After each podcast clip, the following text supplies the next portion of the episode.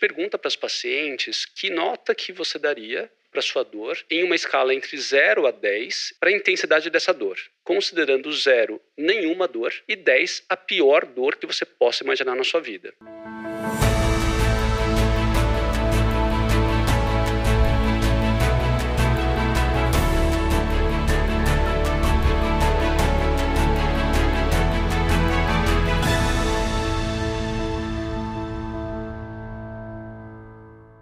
Sejam muito bem-vindos a mais um episódio do canal Endotox. Eu sou o Dr. Juliano Borelli. E eu sou o Dr. Tomil Arazawa. E nesse episódio, gente, Gil, acho que é importante a gente conversar sobre um dos sintomas, um dos primeiros sintomas que vão chamar a atenção relacionado à suspeita da endometriose, que é a cólica menstrual. Mas não só qualquer cólica. E aí que eu queria trazer para você uma pergunta, Gil. Até onde uma cólica menstrual pode ser considerada normal e a partir de quando que a gente tem que começar a suspeitar de que alguma coisa não está legal. Perfeito, Tommy, excelente. Acho que é fundamental trazermos essa discussão, porque justamente é esse sintoma, que é um dos primeiros sintomas a se manifestarem nas pacientes que têm endometriose, mas que gera muita dúvida e gera aquele problema que a gente já comentou sobre a normalização. Porque, claro, que nem toda cólica menstrual que algumas mulheres terão ao longo da vida devem ser relacionadas à endometriose. No entanto, tem cólicas que, de fato, não devem ser consideradas normais. E é importante que as mulheres podem entender essas diferenças. Muitas mães de meninas jovens perguntam, né? Mas como saber até que ponto essa cólica é ou não normal? Então, a cólica e a dor, de forma geral, a gente pode é, classificar em quatro níveis diferentes. Uma cólica leve, uma cólica moderada, uma cólica intensa e a cólica incapacitante. Por mais que isso seja subjetivo e individual, temos alguns meios de diferenciá-las. Aquela cólica que é leve e até a moderada dificilmente traz a necessidade, por exemplo, do uso de algum medicamento analgésico para aliviar dor. Dificilmente essa cólica leve atrapalha as atividades do dia a dia seja da menina mais nova que frequenta a escola, atividades esportivas, seja da mulher adulta que tem suas atividades profissionais. No entanto, a cólica moderada pode precisar eh, da necessidade de uso eh, de algum medicamento analgésico, um comprimido que já pode ser suficiente para resolver o problema da dor e ela continua mantendo as suas atividades normalmente.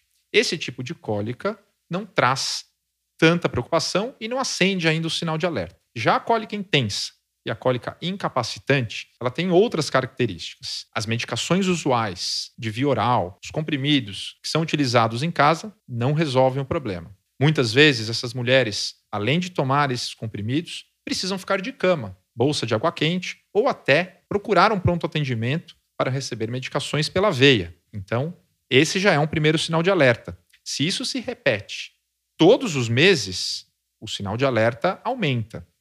E quando que a gente diz que a cólica é incapacitante?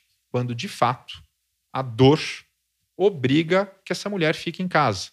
Tira qualquer uma das atividades do seu dia, seja ir à escola, ir ao trabalho, a prática de atividades esportivas. Nada é possível por conta da dor. E por isso ela incapacita a mulher naquele momento. E se isso também acontece todo o período menstrual, o sinal de alerta está muito intenso. E aí é que não deve ser considerada normal. Essa dor tem algo por trás. E dentre todas as possibilidades, a endometriose é a primeira causa que deve ser investigada em quem tem esse tipo de dor. E lembrando, né, Gil, que essas dores podem começar muito cedo na vida das mulheres. Né? A maioria, e 70% aproximadamente das pacientes que têm o diagnóstico de endometriose na idade adulta se recordam de ter dores assim ou muito intensas ou até incapacitantes, né, com vômitos, desmaios na época lá da escola, da adolescência. Isso realmente, até tem estudos já demonstrando que esses, essas associações da cólica com desmaios e vômitos é, são sintomas, são associações que estão mais correlacionadas com o diagnóstico de endometriose na, na idade adulta. Mas você trouxe uma informação que é super relevante, né? Que a dor é muito subjetiva.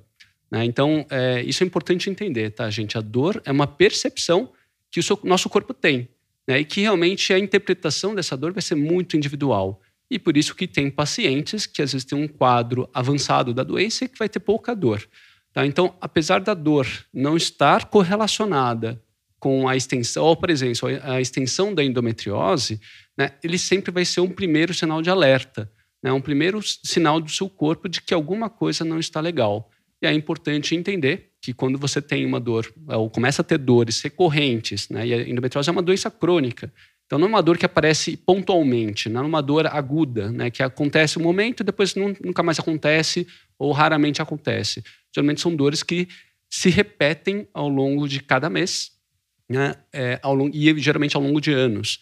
Tá? E se isso começar a acontecer, e principalmente, né, Gil, se essas dores estiverem piorando progressivamente, que é muito comum a gente perceber, começa com cólica e começa a aparecer outras dores durante a menstruação, é importante ouvir, buscar uma, uma assistência né, com um ginecologista, relatar isso. É importante que vocês levem isso para o ginecologista e às vezes até ajude, né? Porque às vezes o ginecologista na consulta, ainda mais quando são consultas mais rápidas de rotina, é, principalmente dependendo se é no SUS, às vezes no plano de saúde, que até os profissionais não têm tanto tempo disponível, né? Uhum. Quantas consultas têm que ser realizadas ali pela agenda em 10, 15 minutos?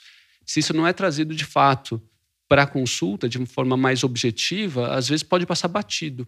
Né? Então, até uma dica, talvez preparar essas informações, né? Falar assim, olha, doutor, eu estou sentindo isso, isso, isso, lista, porque às vezes na correria, é, eu, vejo, eu falo isso para os meus pacientes, falo assim, ó, tá com dúvida? Anota, faz a pergunta, tal, né? anota tudo para trazer, porque é menor chance de esquecer. E se você está sentindo essas dores com essas informações, com essas repercussões adicionais, traga para o médico, porque isso é um sinal de alerta. E começa por aí, né, Gil? Começa com essas cólicas. Mas é sempre subjetivo não menospreze, não compare sua dor contra a paciente. Não é possível comparar sua dor com de outras pessoas, mesmo com o mesmo diagnóstico de endometriose. Exatamente, eu ia falar justamente isso.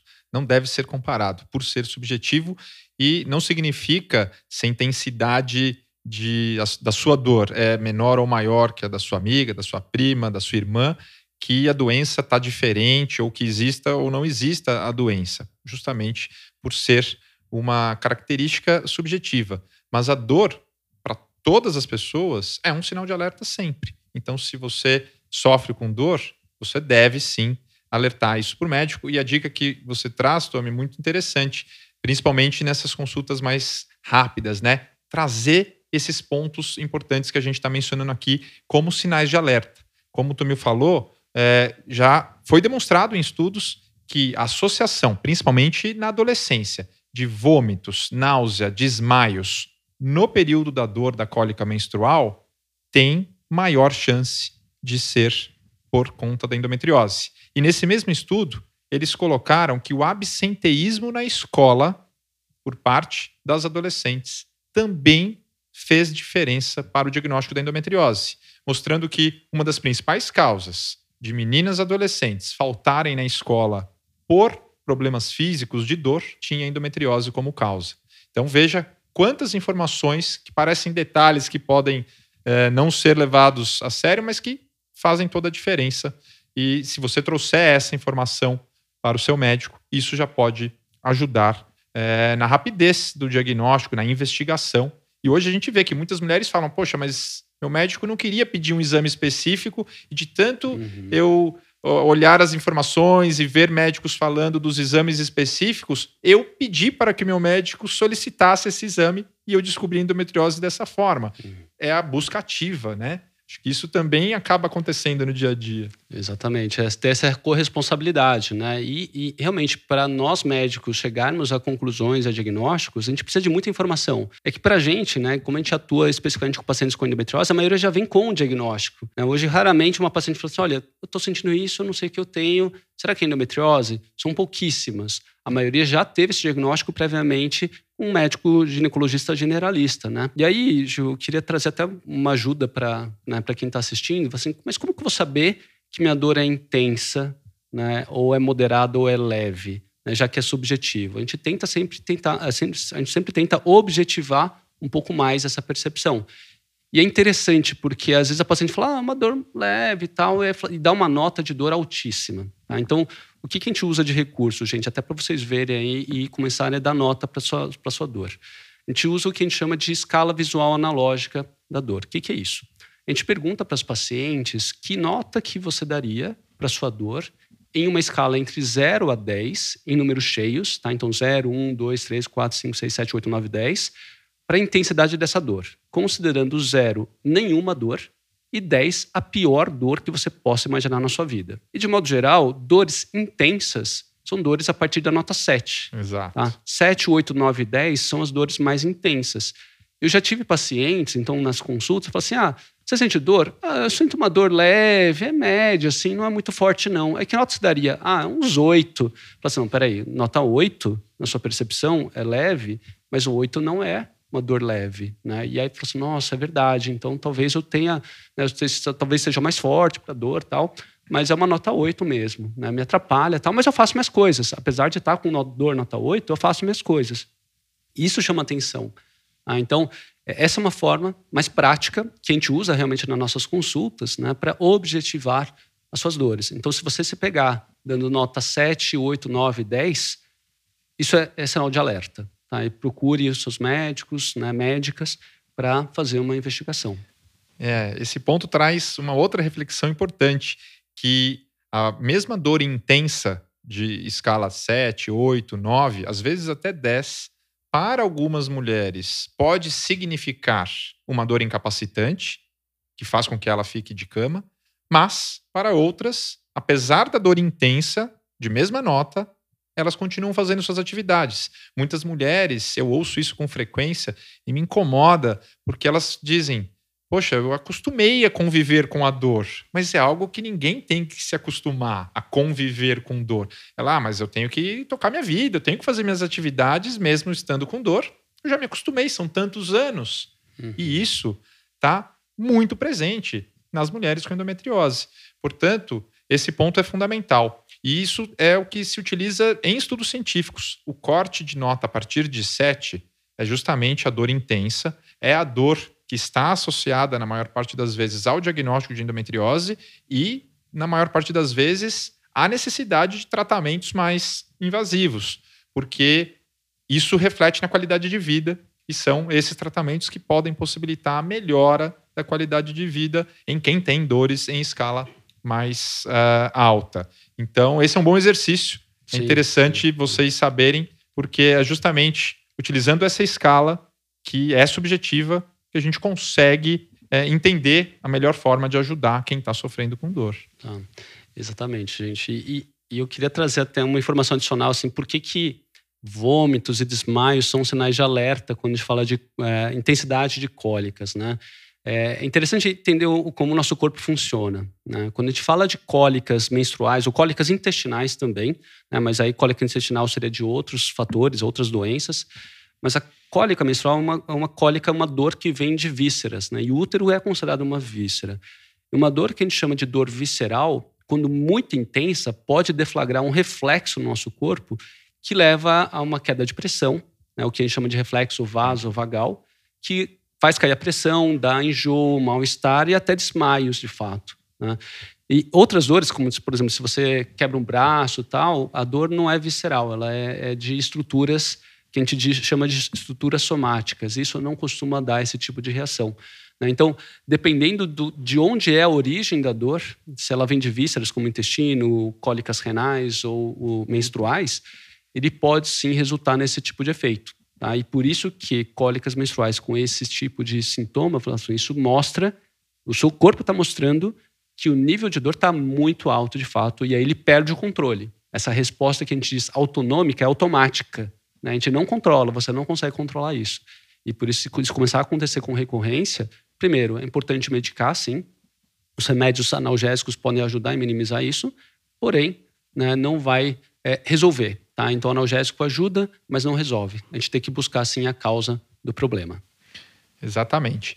Acho que enquanto mensagem que a gente traz nesse episódio onde esmiuçamos a questão da cólica menstrual, de novo, reforçar que dores importantes não é normal. Se você ouvir, mesmo que seja de um profissional de saúde, que sua dor é normal, você não deve aceitar e você deve procurar mais opiniões, porque, como dissemos aqui, provavelmente existe uma causa por trás. E a endometriose é a principal dessas causas. Então, dor não é normal. É, além disso, importante também entender que nem sempre exames vão mostrar que existe alguma alteração. É comum também nessa faixa etária meninas novas falarem: ah, mas eu já fiz exames por conta da dor e nada apareceu, por isso eu não fui mais atrás.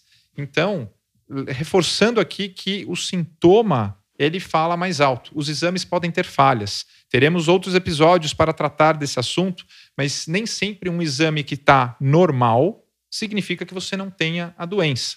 Então, é, é muito importante valorizar estes sintomas com essas dicas que trouxemos aqui hoje para vocês. Exatamente, isso é super relevante, né? O que a gente chama que a clínica é soberana. Exato. Né? Os sintomas, sinais, sintomas, exame físico sempre são mais importantes e relevantes do que a maioria dos exames.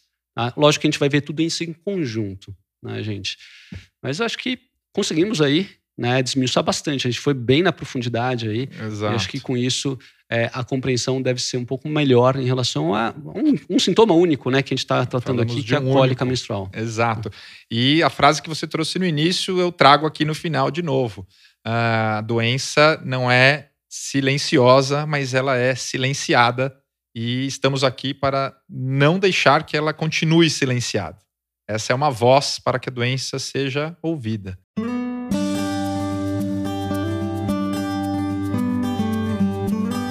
Pessoal, compartilhe o conteúdo, comente aqui também para ajudar a gente a elaborar mais temas para trazer para vocês, tirar dúvidas de vocês. E sou o Dr. Tomio Arazawa. Eu sou o Dr. Juliano Borelli e esperamos vocês nos próximos episódios. Venham com a gente.